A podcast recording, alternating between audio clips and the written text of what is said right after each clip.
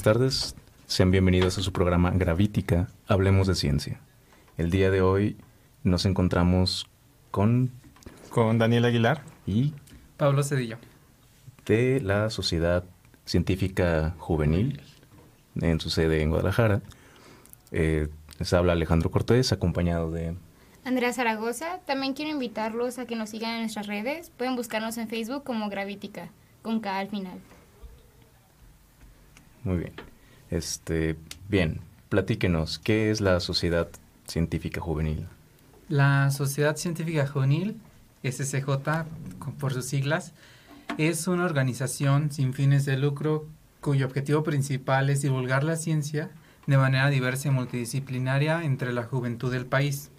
Del país porque somos alrededor de 11 sedes a lo largo de toda la República Em, y aquí en Guadalajara está una de estas sedes, que estamos ya desde hace casi un año, con este objetivo, comunicar la ciencia entre la juventud para generar una cultura más científica. ¿Quiénes conforman esta sociedad? Eh, la sociedad está conformada principalmente por estudiantes que tienen dedicación en áreas de ciencias, eh, como es el caso de pues de Pablo. Pablo estudia física, yo estudio química. Somos estudiantes de aquí del Centro Universitario de Ciencias Exactas. Y pues también tenemos presencia de alumnos que forman parte de ciencias biológicas como... Mm, ¿De qué otro, de qué otro lado? De biología, de biología. médicos de Cutonalá, de Cooks. Em, y sí, estamos, en su mayoría somos alumnos del CUSEI, pero también hay chicos de preparatoria. Muy bien, entonces es como un grupo multidisciplinario, es multidisciplinario. Y este grupo es abierto para todo público, todo, todo tipo de persona que tenga interés en la divulgación no está invitada a este movimiento. Es para toda persona que tenga interés en la ciencia. En la ciencia, sí, aunque si llega una persona y, y no estudia ciencias, pero está interesada es en conocerse las ciencias, es muy bienvenida. ¿Y cuándo surge? ¿Qué hace esta sociedad como tal? La SCJ nace ya en 1986 por un grupo de ensenadenses, un grupo de jóvenes ensenadenses que estaban interesados en esto, ¿no? En comunicar la ciencia entre la juventud. Eh, forman la Sociedad Científica Juvenil, pero con el tiempo estos, estos jóvenes crecen y pues el grupo se dispersa. Ya fue hasta 2011 cuando eh, otro grupo de jóvenes ensenadenses retoman el proyecto conociendo el, el pasado del SCJ y ahora con el apoyo de la con el apoyo de la tecnología, con el apoyo del internet, es que se puede eh, expandir a otras sedes a lo largo de la República. Y en Guadalajara, pues, eh, es así como llega, llega en el 9 de noviembre del 2018, del año pasado. Ya vamos para un año. Entonces, a lo que me compartes es que es una organización nacional. Nacional. Que tiene una amplia invitación hacia la ciencia. Sí y se organizan con ciertos objetivos, me imagino. ¿Podrías compartirnos cuáles son como los siguientes planes eh, como organización, este, si quieres primero nacional y después aquí lo que hacen ustedes como en Guadalajara? Sí, eh, la SCJ Nacional estamos justamente preparando el primer congreso de la Sociedad Científica Juvenil que por primera vez nos vamos a reunir de manera física eh, todas las sedes de la SSJ para compartir experiencias de divulgación, ¿no? Y, para tener como estos acercamientos entre los miembros, conocernos entre todos y pues tener la oportunidad de, de ver cómo mejorar nuestras actividades con el feedback de todas las sedes. También pues se viene un evento muy grande que creo que va a ser el más grande que está organizando la SSJ hasta ahora, porque es un evento de talla internacional, eh, que es el Congreso, es, perdón, es la Conferencia Internacional de Estudiantes de Física, que la estamos organizando, la SSJ, por primera vez en México, por primera vez fuera de Europa, en México, en Puebla del 2020, en Puebla el, el próximo 2020. Muy bien. Bien, ok. Entonces, esto, esta idea de la sociedad científica juvenil inicia en Ensenada. Inicia en Ensenada. Así es. ¿Cómo llegan ustedes a estar ahí? ¿O cómo llega eso a estar aquí en Guadalajara? Porque me fue... casi, es que él trajo la idea. Casi por accidente, ¿no? Eh, yo estaba, me fui a un verano de investigación al Instituto de Astronomía de la UNAM en Ensenada, em, eh, un verano, al verano de investigación del Observatorio Astronómico Nacional. Y pues allá conozco a jóvenes que, estudia, que estudian ciencias y uno de estos jóvenes eh, me invita, ¿no? Me invita a una reunión en el club, ah, me dijo, vamos a, eh, se reúne en el Museo del Caracol en Ensenada, era un club de ciencias, yo voy por invitación de, de esta persona y pues conozco que este club de ciencias era la Sociedad Científica Juvenil. ¿No? Y pues conozco las actividades que hacen y pues que comunican ciencia a niños, a niñas, a adolescentes, a jóvenes, pues para fomentar las vocaciones científicas y pues a mí me da como mucho interés, ¿no? ¿Por qué no lo hacemos en Guadalajara? Es cuando regreso, cuando digo, ¿funcionará? ¿No funcionará?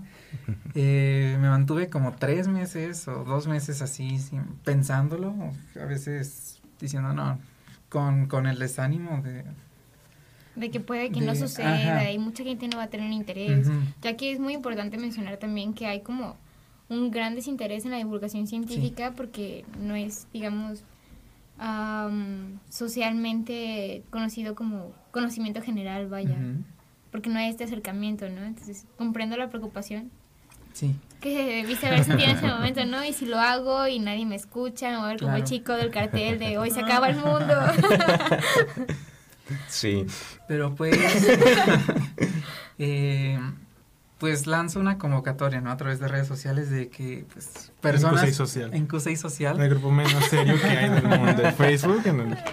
y, y, pues sí, lanzo una convocatoria de que, oigan, estoy buscando hacer un grupo multidisciplinario para comunicar la ciencia con estos objetivos. Y así, pues llega Daniel, llegan otras personas que estaban interesadas, que estaban interesadas en esta idea que, que tenía. Eh, desde octubre y ya tuvimos unas primeras reuniones como para consolidar las ideas. Ya no era como una idea mía, sino era una idea de un grupo que tenía la idea de, hacer divulgación científica y fue así como el 9 de noviembre eh, del año pasado nos fundamos como sede de la SCJ. Wow.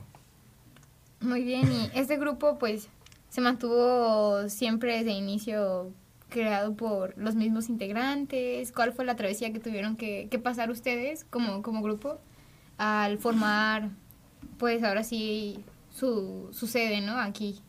La verdad fue una experiencia pues algo difícil porque como mencionas, eh, no siempre está el miedo de tal vez haya gente que no le interese y la verdad es que pues sí, sí la había. Eh, en nuestro caso fueron como unas cuatro o cinco reuniones que tuvimos previas a nuestro nombramiento como sede oficial porque pues mm, el horario que había propuesto Pablo inicialmente y que hasta cierto punto se conserva todavía es los sábados en la mañana. Entonces vinimos a Cusey a las un sábado, no recuerdo exactamente la fecha, pero había otros cuatro chicos, si bien recuerdo, el siguiente sábado ya no los vimos. El siguiente sábado fueron otras personas que no siguieron asistiendo el siguiente sábado.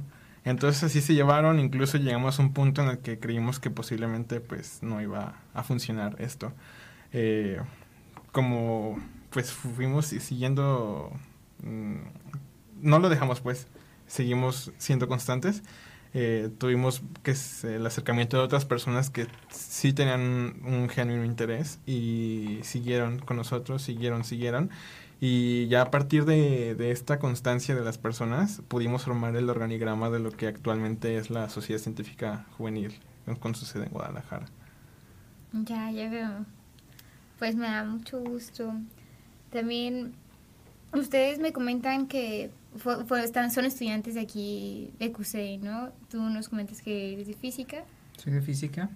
Y me mencionas que tu acercamiento fue por parte de un campamento, ¿no? Prácticamente un accidente, una gran casualidad del destino y aquí estás siendo presidente, ¿no? Si no me equivoco. Soy presidente de la, de la sede en Guadalajara. Muy bien, ¿y tú hubieras acompañado de tu secretario? Sí, así es. Muy bien, ¿qué estudió? Yo estudio química actualmente. Muy bien, y todo este genuino interés en la ciencia los llevó a esta gran vocación de compartir, ¿no? ¿Cómo, cómo mantienen este interés eh, por parte del público general, digamos, hacia la ciencia, porque normalmente la gente que se dedica a la ciencia solo es la gente que sabe sobre ciencia. y ya nadie más se mete a este círculo. El acercamiento que hemos hecho a la gente, pues hemos tenido la ventaja de que han sido en cierto punto eh, grupos muy específicos, que han sido desde niños, pues hasta muchachos de prepa. Y pues de hecho la sociedad, la sociedad científica tiene como finalidad acercarse a los últimos semestres de prepa para que escojan una carrera con vocación científica. Pero el acercamiento que hemos tenido con nosotros, con este grupo de, con esos grupos de personas, pues hablo de desde mi experiencia como químico, eh, ha sido el notar que a la gente le fascina ver cómo cambian las cosas de color, de, de, consistencia, no sé. Entonces, una de las cosas que hemos utilizado, un recurso muy valioso, ha sido pues hacer experimentos eh, de, de, química, donde hay interacciones con la materia. Tenemos uno con, con luz ultravioleta, que era agua tónica para preparar bebidas, y pues es fosforescente, contiene un compuesto que se llama no recuerdo cómo se llama, pero pues la gente nunca... Es muy visual, ¿no? Es atrayente visual. exacto. Y uno, pues por naturaleza es muy curioso, ¿no? Es buscar la manera de comunicar la ciencia de manera lúdica. De manera que todo el mundo se interese. Ajá, entonces a la gente no, no se imagina, ah, me estoy tomando eso, ¿no? Claro, claro. Es muy, muy importante reconocer la curiosidad natural, ¿no? Bueno, este, llegamos al final de este bloque, tenemos que ir a un corte pero les recordamos que estamos en nuestras redes sociales. Pueden hacernos preguntas desde el Facebook de Radio Cusey o desde Gravitica Radio. Regresamos.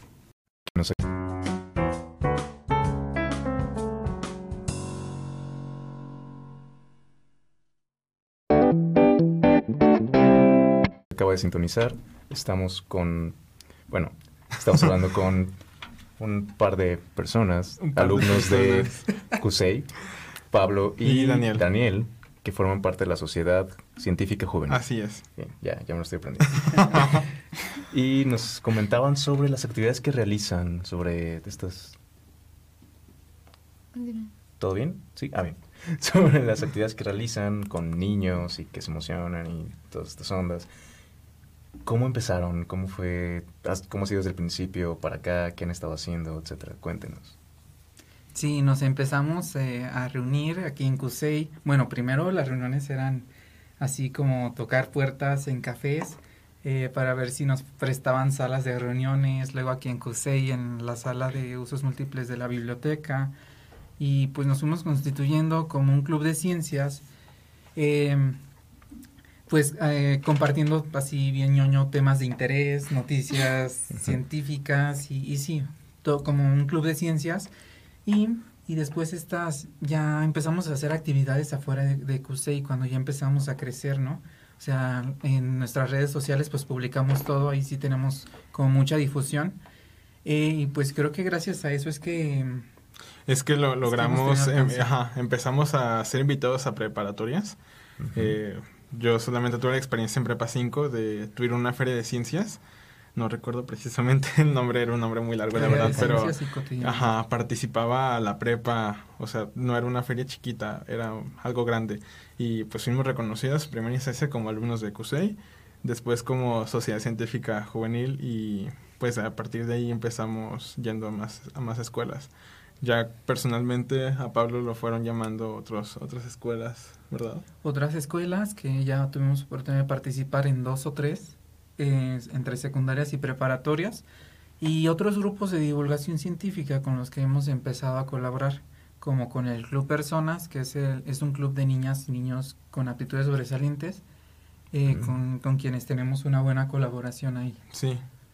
Y ya, ya después nuestro, pues nuestras actividades empezaron todavía a expandir más cuando la unidad de inclusión de la Universidad de Guadalajara se, se enteró de nuestras actividades, de que estábamos también haciendo actividades sobre inclusión y, y, y mujeres en ciencia, Uruguay en ciencias, entonces tuvimos algunos eventos de ahí este, donde tuvimos unos magníficos ponentes para hablarnos sobre sus actividades en ciencias y cómo pues el hecho de que tengan distintas orientaciones sexuales o, o el simple hecho de ser mujeres hasta cierto punto los ha impedido desarrollar pues ciencia y pues nos, nos platicaron eh, sus, sus, actividades como científicos y cómo han sido estas mm, pues sí, ¿no? sus, Vivencias. sus, sus vivencias desarrollando ciencia con esas Esto- condiciones. Esto creo que es muy importante decirlo.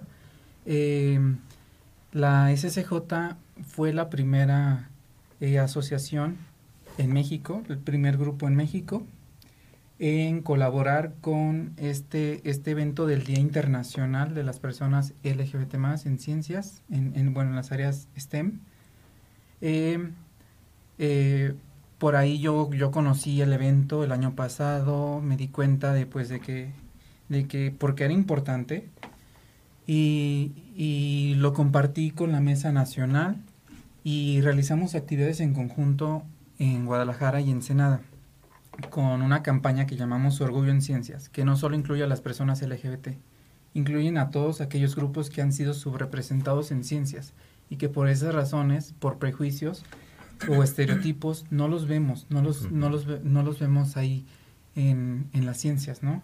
Como pues las mujeres en ciencia, que lamentablemente la brecha de género sigue siendo todavía muy marcada y muy visible.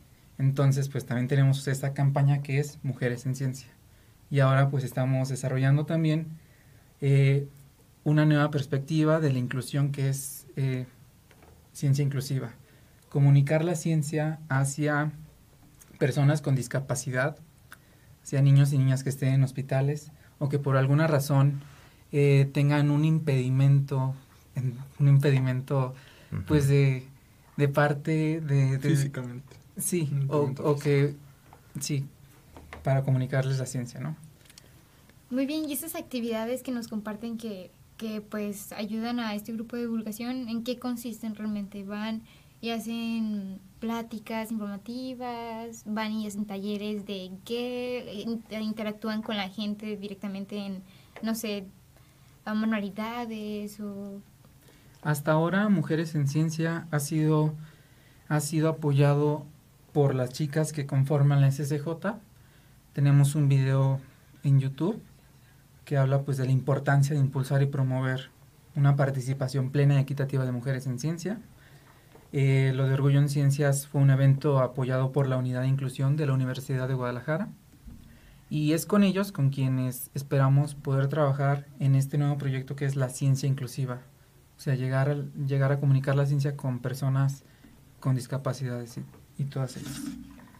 Eh, todavía no hemos Pero- desarrollado actividades, pero lo las estamos proponiendo. Las estamos, Lo que fui, lo que sí fue que cuando iniciamos eran pláticas sobre, ah, pues este, identificar, yo soy químico, yo, yo soy físico, yo soy, y hago esto, y la forma de demostrarlo era, pues hablando, ¿no? Haces una exposición en PowerPoint, se la muestras a los miembros de la sociedad, y ya te pones a hablar sobre qué es lo que haces, cómo lo haces, todo eso, pues como te mencionaba, yo personalmente llevo mis experimentos, algunos han salido, algunos otros, otros pues no. Entonces, desde ahí ya nos fuimos explayando. Pero igual me imagino la emoción de cuando sí salió, ¿no? Sí, de ¿no? repente Cuando soy sí un sale. mago, soy un mago, casi Sí, soy un. Se siente la, la diferencia, pero cuando no sale, pues es mejor ni... ni- No, una vez nos quedamos como media hora ahí en la Sí, biblioteca esperando nos que quedamos. El problema es que había que no salió. calentarlo y pues la biblioteca Ay. no es un laboratorio, ¿no? No, sí, Lamentablemente. hay Eh, ya posteriormente este, tuvimos un stand en la Marcha por la Ciencia, en Avenida la Marcha Chapultepec, por que era una Ah, mesa, nos, nos tendieron una mesa junto con, con ¿qué, qué grupo era? Eh, Space Fans, que es otro Space grupo Fans, que, así con el es. que estamos colaborando. Colaboramos esa ocasión y pues tuvimos un espacio muy grande para mostrar también experimentos de química. Este, una de nuestras integrantes, Citlali Pereira, Pereira eh, tenía un experimento que era la actividad antioxidante de los de los vegetales. Entonces, ahí le mostrabas a los niños que porque era porque era bueno consumir vegetales, ¿no? Ujú.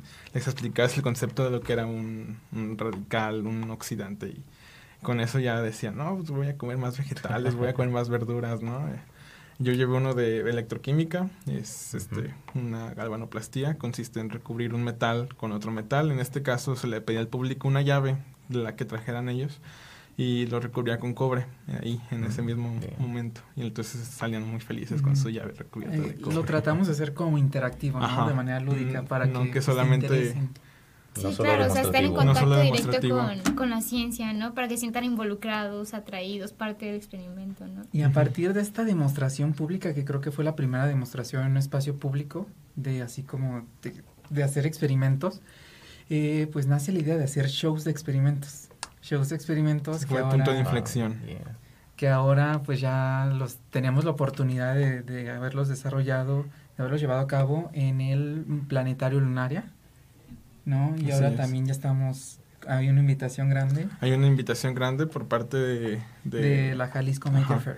Precisamente en ese evento, en Marcha por la Ciencia, se nos acercó pues la persona que estaba coordinando todo el evento y pues en esta ocasión nos comentan que más o menos alrededor de 400 asistentes en la inauguración y se nos invitó a hacer pues una serie de experimentos de ese tipo, ¿no? Muy visuales, muy llamativos. Ujú. Entonces ahí ya tenemos nuestra lista de experimentos para atraer más la atención. Y vamos a estar ahí en, en la inauguración el 8 de, novie- el 8 de noviembre. En el la Parque Jalisco Alcalde. Fair, en el Festival de Creadores más grande de América Latina. Wow. Emoción, entonces están invitando también a todos aquellos talentos allá afuera listos para mostrar A todas las su gran poder en la ciencia, sí. ¿no? Y que puedan mostrar que realmente están interesados en que todo el mundo tenga este acercamiento. Claro. Vaya. Sí, hay bastante, bastante, bastantes actividades, por lo que veo. Este, bueno, eh, vamos a cerrar este bloque hasta aquí. Eh, vamos a un corte, enseguida regresamos. Les recordamos que pueden enviarnos preguntas a través de las redes sociales, Radio Cusey y Gravítica Radio. Regresamos. Nos-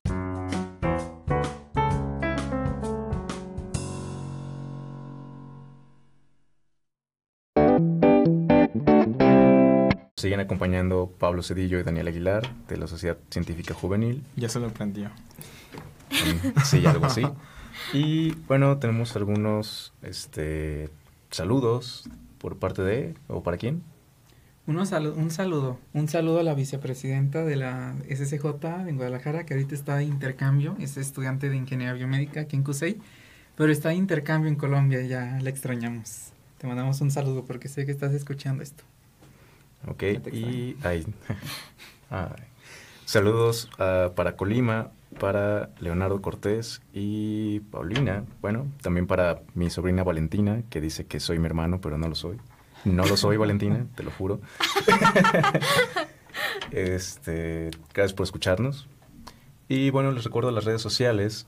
Eh, en nuestro caso, este programa es Gravítica Radio. Estamos en Facebook y en Instagram también como Gravítica Radio. Nos pueden escuchar también por parte de las redes de Radio Cusey en Facebook y las suyas. Y por- redes sociales, en Facebook estamos como Sociedad Científica Juvenil Guadalajara. Creo Y que en Instagram estamos también como eh, arroba scj.gdl. Estamos en Facebook e, e Instagram. todavía no hay Twitter. Y bueno, aprovechando esta mención de redes sociales, para quien le haya interesado ver el video que nos mencionan sobre mujeres en ciencia, en, en el Facebook de Gravítica Radio acabamos de compartir su canal. Ustedes pueden verlo con toda la calma del mundo, después del programa, obviamente. Y bueno, nos comentaban sobre congresos. ¿Qué congresos vienen y de qué se tratan? Vienen dos congresos eh, muy buenos. El primero es el, el más próximo, es el Congreso Nacional de la Sociedad Científica Juvenil, eh, que por primera vez nos vamos a reunir de manera física, todos los miembros, en Guadalajara. En Guadalajara los próximos 15 a 17 de noviembre. Las sedes de, de la SCJ vienen a Guadalajara para compartir experiencias de divulgación científica. Y pues ahí estamos preparando un programa que incluye algunas pláticas públicas. Hasta, hasta ahora tenemos dos pláticas públicas. Los lugares eh, están por confirmarse. Todo el programa está por confirmarse la próxima semana. La Ok. próxima semana y pues es- tenemos la, la- estamos a la espera de más o menos 40, 40 personas que de toda la parte de, de todas las sedes de la SCJ que vengan a, a participar. Entonces van a tener eventos públicos. Sí, Públicos para públicas. público en general, Público públicos en para Sí, estudiantes, etcétera. el público en general. Ah, excelente. ¿Y qué otro congreso? Y viene un hablando? congreso eh, más, más grande, ¿no? Es la, la Conferencia Internacional de Estudiantes de Física, la ICPS, por sus siglas en inglés. La ICPS está organizada por, eh, bueno, es el evento más grande que se hace año con año por la Asociación Internacional de Estudiantes de Física. Y pues tradicionalmente la ICPS, esta conferencia, se ha realizado desde sus inicios en Europa, ¿no? Se ha organizado en distintos sitios en Europa, pero no ha salido de ahí. Y por primera vez va a salir de Europa, se va a organizar en México y nosotros, la SCJ a nivel nacional, somos organizadores de, de esta, de este gran evento de la Conferencia Internacional de Estudiantes de Física. Wow. ¿Y de qué, bueno, de qué se trata? ¿Qué va a haber? ¿Qué... Sí, cuéntenos. ¿Qué se discute en estos congresos? La ICPS, la ICPS es la reunión más grande de estudiantes de física. Va a reunir a entre 400 más o menos, 400 estudiantes de física de Ujú. todo el mundo en la ciudad de Puebla eh, durante agosto de 2020. Y pues espera que se hagan con- que los estudiantes que vengan hagan contribuciones, hagan alianzas, presenten sus proyectos de investigación y también tengan la oportunidad pues de conocer la cultura mexicana, ¿no? Que vienen principalmente de Europa, y, y también que ah, hacer excursiones científicas, ¿no? A los laboratorios de las universidades en Puebla, como el INAOE, el INAOE, eh, la, la UAP, em, y algunas otras, y también pues a, a- al Gran Telescopio Milimétrico, una excursión científica al Gran Telescopio Milimétrico que se está proyectando, que pues es un gran telescopio que, que mide 50 metros de diámetro, que está ya a una altitud mu- muy... 4.600 muy alta, metros. 4.600 metros sobre el nivel del mar, que, que ya tuve la oportunidad de una vez ir, ir ahí y sí me mareé, sí me mareé, sí me mareé porque me faltaba aire. Eh, y sí, o sea, estamos haciendo este esfuerzo, la SSJ, para organizar este evento, este gran evento del Congreso Internacional. Ok. Este telescopio que mencionas estuvo involucrado ¿no? en el proyecto de... Estuvo involucrado en el proyecto del, Ujú. del Event Horizon Telescope, Ujú. el, el, es, es el, esta red de telescopios Ujú. de, que en todo el mundo formaron una red para eh, por primera vez fotografiar una, una, la- un agujero negro, ¿no? Y se, y fue el resultado que, que publicaron en abril de este año, este, esta colaboración de telescopios, que es la imagen del agujero negro en M81. Estuvo, colabora, estuvo como uno de los protagonistas el gran telescopio milimétrico en México, un orgullo mexicano. Bien, bien por él. Este, y bueno, estudiante, ¿qué hace uno como estudiante de física si quiere asistir a este congreso? Para asistir al congreso, pues eh, principalmente ser estudiante de física, eh, ya sea como en licenciatura o posgrado, ¿no? Eh, y también por ahí me parece que va a haber como una convocatoria para que puedan, bueno, la convocatoria para que se puedan registrar va a estar a partir de entre noviembre y diciembre, no tengo la fecha confirmada, pero me parece que es entre, no- entre noviembre y diciembre cuando sale la primera fase de registros, va a haber Ujú. eh, después otra segunda fase, pero la primera es en, en estas fechas. Em, y pues, em, nada, o sea, tener el interés de, de asistir a este, a este evento. Ok. ya se puede, se puede ir como asistente o ya sea presentar algún proyecto. Ah, excelente. ¿Una pregunta? ¿No? Mm, Pues estoy más interesada en que me comenten qué pensarían ustedes que es como mayor, era el mayor problema para seguir con la divulgación científica, ¿no? Pues el principal problema que he notado fundamentalmente ha sido que no, a no- a veces no hay disposición de los medios económicos para hacerlo. Otras ocasiones, y bueno, más bien yo diría que más puntual y más generalmente, por lo menos aquí en la ciudad, ha sido que como pues ya lo mencionamos, colaboramos con muchas otras sociedades de divulgación, pero hay ocasiones en las que mm, buscamos el beneficio propio. O sea, ah, yo tengo más, yo tengo 200 miembros, ¿no? Tú- entonces, eh, con esas diferencias o con esas, pues sí, son, son, son diferencias que desde cierto punto son tontas y obstaculizan el- la divulgación.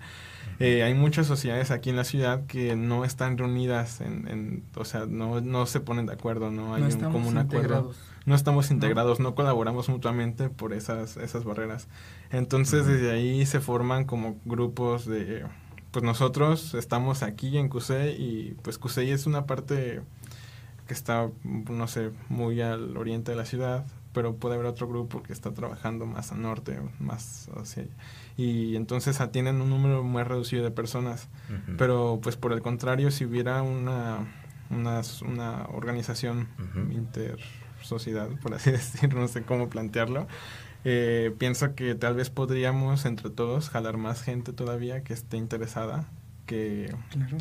y que difundirles el gusto. O sea, como ya lo decía, yo tengo las ideas de cómo hacer que la gente viendo se, se impresione o se, se sienta atraído, pero tal vez pueda haber alguien, no dentro de nuestra sociedad, sino en alguna otra sociedad de aquí localmente, que tenga otras ideas de cómo hacerlas y a lo mejor funcionan igual o incluso hasta mejor. Pero el problema está en esas diferencias que no nos permiten juntarnos y hacer algo más, más grande y más significativo. Y con los grupos con los que sí hemos tenido oportunidad de colaborar, nos hemos dado cuenta que sumándonos grupos de divulgación, distintos grupos, eh, las actividades suman, ¿no? Las actividades se multiplican y pues hacemos una mejor divulgación científica.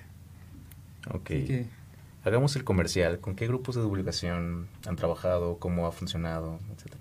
está Space Fans, Space Fans Ujú. México, está el Club Personas, también está el Circo de la Ciencia. ¿Qué otro? No se me pasa uno por ahí. Mm, Ay, es que la verdad han sido O bastantes. instituciones como el IAM quizá, o el planetario. Ah, sí, pues también instituciones que nos ha apoyado como aquí CUSEI, el Planetario Lunaria, Ujú. Eh, Preparatoria 5, y ahí. Esa es otra cosa, este, las organizaciones con las que hemos colaborado, pues nos han abierto las puertas y nos han dicho cuánto necesitan y de qué. Y pues hasta cierto punto no hemos tenido problemas con eso. Yo creo que ese es un punto bien interesante de tratar y yo creo que lo deberíamos de tratar más a fondo en el siguiente bloque. Sí, se nos acaba el tiempo por ahora.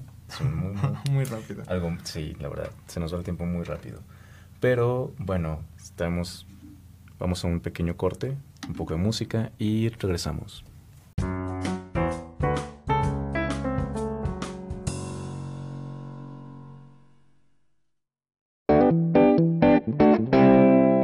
Buenas tardes, estamos de regreso en su programa Gravítica Radio. Y bueno, nos quedamos con Nos quedamos en medio de un tema bien importante, entonces tú me compartías sobre mm, la- los problemas que empezaron a tener, ¿no? En cuanto a la sustentación de este mismo, am, digamos, grupo de divulgación Sí. científica. Eh, de internamente empezamos, este, nos sosteníamos económicamente vendiendo galletas. Comprábamos galletas, nos la vendíamos entre nosotros y pues recuperamos la inversión y ese dinero lo, lo guardábamos para, para futuras actividades. Aquí mismo en Cusey. Aquí mismo en CUSEI. Bueno, entre nosotros, entre En las reuniones. Ajá, en las reuniones. vendíamos galletitas. poníamos galletas, era una cooperación voluntaria y, Y recuperábamos la inversión y sacábamos dinero. Pero pues este eso ha sido también un problema importante porque la falta de recursos pues a veces imposibilita la divulgación. Mm, Lo hemos dicho pues a nuestra sociedad eh, tuvo cierto impedimento por ese lado. Eh, tuvo cierto impedimento también por el préstamo de espacios que pues en algunas instituciones que des- dicen este, dedicarse a la ciencia o cosas así pues nos cerraban las puertas no es así de pues pues no no, no, ejemplo, no me sí. interesa tu, tu proyecto por Sí, por ejemplo, aquí en CUSEI, eh, las primeras veces sí hubo como una dificultad de hacerlo, pero cuando vieron que sí teníamos como la motivación, es cuando... fue y cuando ya ¿no? O sea, Sí. que había gente Ajá. interesada en, el- en lo mismo. ¿Y cómo es ahora? O sea, ¿Con qué apoyo están contando? ¿Recursos? Etcétera. No tenemos así como que alguien nos esté financiando una institución, ¿no? Porque no estamos constituidos legalmente como aso- asociación civil, pero pues es en las ferias de ciencia cuando o, o en otros en los otros eventos donde nos dicen pues qué necesitan para para potenciar sus actividades o para que hagan nos tengan un mejor evento y pues afortunadamente eh, son estas instituciones las que nos han dado a veces el material que necesitamos para hacerlo. por ejemplo en Makers Makers Fair. Ajá, Sí. Este nos plantearon este qué necesitan para presentar un show de experimentos ante tantas personas Ujú. Eh, Entonces es- fue así de prácticamente no tienen limitantes, pidan, se les va a dar. Y así ha sido como nos, han- nos hemos sostenido con estas actividades. A donde hemos ido se nos, nos han dicho lo mismo. ¿Qué necesitan y de cuánto? Pero pues nunca hemos pues nunca hemos tenido la necesidad de ir a pedir dinero como tal, con recurso económico, sino más bien la dificultad ha sido de los espacios. ¿Y cómo ¿Qué es llegan lo a que- esta clase de contactos? ¿Cómo llegan a, a tener mm, pues la atención de ellos, tanto como para apoyarlos y ustedes como el contacto para acceder a esta clase de gente que tiene el interés en estos proyectos? Bueno, pues fue con experiencia porque al inicio de esto no, no teníamos ni idea de cómo hacer vinculación, de cómo hacer gestión, de cómo hacer logística. No, o sea, éramos estudiantes de ciencias y no teníamos idea de nada más. Y pues ten- eh, ser parte de un grupo así sí requiere de mucho, mucho esfuerzo. ¿no? Y ha sido con la experiencia con lo que nos hemos dado cuenta de cómo tocar las puertas, cómo, qué actitud mostrar ante las personas para vender tu idea, para que, para que te apoyen. Ha sido a través de la experiencia. Muy Ok. bien. De una manera general, ¿por qué es importante hacer divulgación científica? Pienso pues que hacer divulgación científica es como un medio, es muy importante para acercar a la gente a la ciencia. Si bien no estrictamente para que se pongan a estudiar un- una ciencia exacta, sino como una, una puerta a la conciencia, a la concientización. Que tengan una ajá. mayor cultura científica. Así es. Una de las premisas de la marcha por la ciencia era que pues está contemplado dentro de nuestras, dentro de nuestras leyes que se dedique por lo menos el 1% de nuestro Producto Interno Bruto a ciencias. Y al parecer de ellos traían la estadística que era el actual, en ese entonces era el punto 56%, Ajá. creo, lo que se dedicaba del Producto Interno Bruto a ciencias. Vaya. Entonces, una parte de hacer conciencia es que se hagan notar esta clase de estadísticas, esta clase de números, y pues se motive a, a los gobiernos a invertir más en ciencia, que no, a- pues a que no titubeen, vaya, ¿no? En- y que es un beneficio pues ahora para todos, porque al tener ciencia pues produces tecnología, y si produces tecnología pues tienes más, más ganancias económicas. Si lo quieres plantearle al gobierno eso, pues adelante, ¿no? Bien. Perfecto. ¿Tienes alguna pregunta? No, de hecho, ustedes nos estaban comentando sobre... Queremos hablar de, de, un, Sí, de un proyecto de un que proyecto surge a partir de la, de la, de la Sociedad Científica Juvenil. Eh, el coordinador de audiovisuales, que sé que también nos está escuchando ahí, José Marcos Fulanito. José Marcos Fulanito, saludos. Él inicia, él tiene la idea de, pues, ok, hay que comunicar la ciencia como los jóvenes la están consumiendo ahora, que es a través de los medios, a través de los medios eh, digitales, a través de YouTube, a través de Facebook, a través de Instagram, porque hay que, Spotify. ajá, Spotify, hay que llegar a esos medios para que las personas, para que los jóvenes nos escuchen. Y es así como nace Acción Científica. Acción Científica es un proyecto transmedial en el que tratamos de hacer contenido de cultura científica, enfocado especialmente a jóvenes.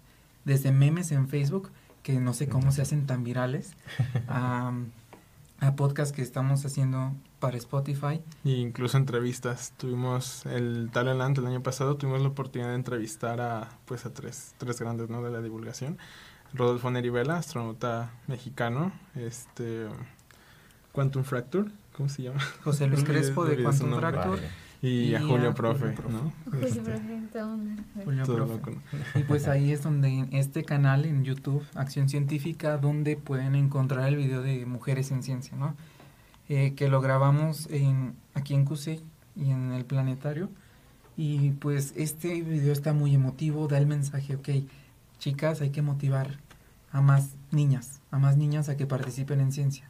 Porque, ¿Por qué? Pues porque eh, estadísticamente en el mundo menos del 30% de las personas que se dedican a la investigación, según datos del UNESCO, del, del UNESCO, son mujeres.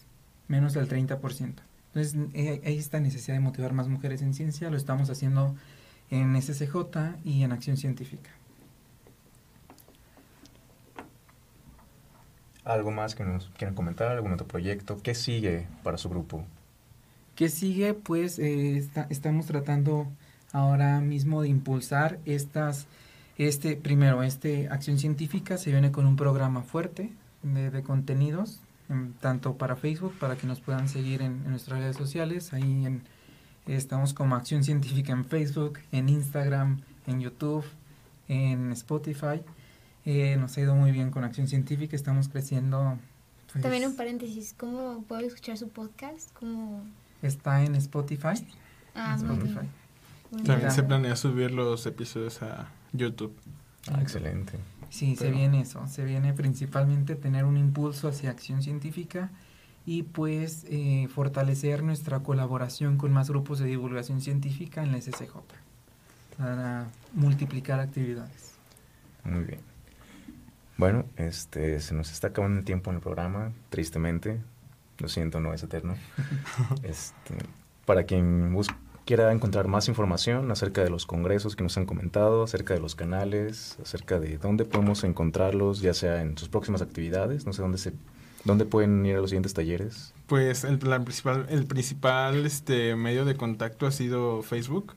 Por ahí es donde nos han contactado mayoritariamente y pues por ahí se nos han... nos, nos, pasan, nos pasan detalles, eh, perdón, les pasamos detalles y ya este si se quieren unir, pues entonces ya les decimos que, que sigue para ser miembro. Ok, bien, muchas gracias. Bueno, por nuestra parte, eh, en este programa eh, ha sido todo. Ha sido un placer tenerlos como invitados, ha sido muy divertido este programa. También los invitamos a que nos sigan en sus redes sociales, nos pueden buscar como Gravitica Radio y también nos pueden sintonizar en Radio QC, así como las redes de estos jóvenes que serían... Sociedad Científica Juvenil Guadalajara y Acción Científica. Muy bien, ahí también pueden encontrar los detalles de todos los siguientes talleres y movimientos que se van a organizar para que sigan muy en contacto. Es muy importante la divulgación científica, la lección de hoy es esa. Muy bien. Y por nuestra parte, nos, bueno, espero nos sintonicen la próxima semana, 6 de la tarde, eh, aquí mismo. Gracias. Muchas gracias.